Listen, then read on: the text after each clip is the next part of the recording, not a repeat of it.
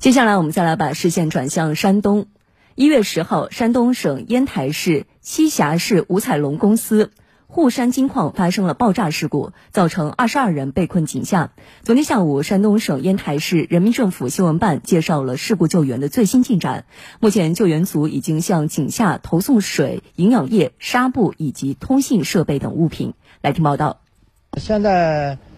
呃，三个受伤的，现在状况有明显的好转，好转。有一个有原来是有两个叫他体力，呃，类似说是他们自己讲类似昏迷，其实呢能叫得醒，能现在呢营养餐之后能走路啊，也，呃，头部外伤的给他传送的抗生素啊，每一个需要的我们都会写清非常详细的这种。纸条传给他。宋希成告诉记者，医疗组给每位被困工人建立了像住院病历一样详尽的医疗记录，根据他们的身体情况，及时动态调整营养液成分和高血压降压药等用药情况。下一步将有心理专家介入，为他们进行心理疏导，增强他们等待救援的信心。心理专家已经有介入啊，我们从最开始这个三号井打开之前，心理专家就到位了啊。呃，今天到位的呃，这个有国家。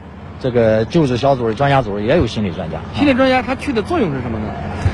就是心理疏导啊，然后呢，对你的一些呃这种鼓励，还有呢，对你身体出现这个状况，结合医学的分析啊，给你科学的疏导，让你呢建立信心。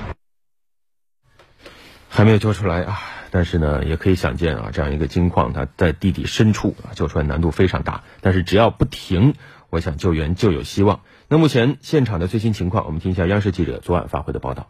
目前我们可以看到这里有一些救援人员正在工作，然后旁边还有一些板房。那么这就是发现这十二名被困矿工的三号救生孔所在的位置。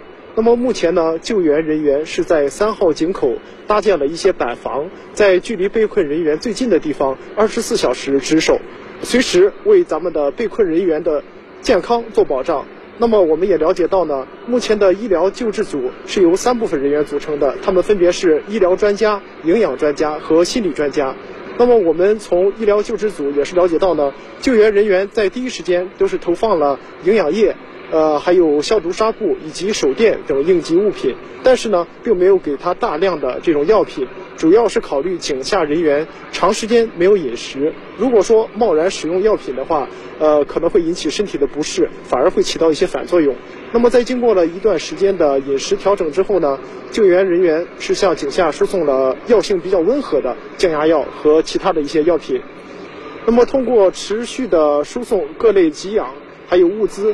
在今天上午的时候，经过监护人员和井下通过电话确认之后，发现现在被困人员的状态、身体状态是比较良好的。那截止到今天上午的九点零二分，目前一共是投放了营养液五十五瓶、小米粥十三瓶、益生菌一瓶，另外还有一支温度计。那么同时还投送了呃这种应急用的保温毯，还有留言纸、还有湿纸巾这些物品。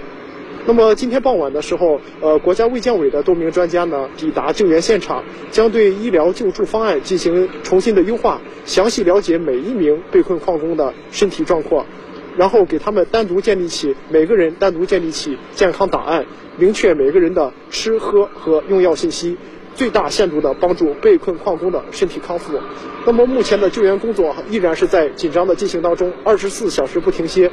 嗯，也希望现场能够尽快的传来好的消息。嗯，大家都说啊，打通了钻孔为什么救不出人呢？介绍一下，这个打通的钻孔实际上直径也就是一二十厘米啊，人是钻不出来的，只能投放一些救援物资。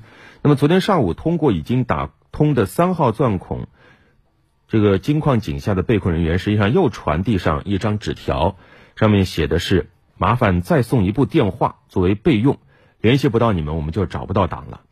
据现场救援人员介绍呢，是需要通过钻井钻孔向井下输送给养，所以电话线是不能够一直放在井筒里的，以免缠绕。所以实际上每次通话以后，电话线要及时抽出来。那么这张纸条就是在两次通话间隔时间，井下人员在接受给养后回递上来的。此前也曾经出现过因为电话机进水而通话失败的问题。那现在呢，接到这张纸条，已经向。井下投放了多台防水备用的电话机，如果说电话机再遇到故障，井下人员也可以立刻换上备用机。那同时，从昨天晚上九点钟的时候，又从一号钻孔开始下放了生命探测仪。那，那么我们说，只要不停，就有希望。我们一起期待生命的奇迹。接下来我们过渡一下段广告，稍后直播继续。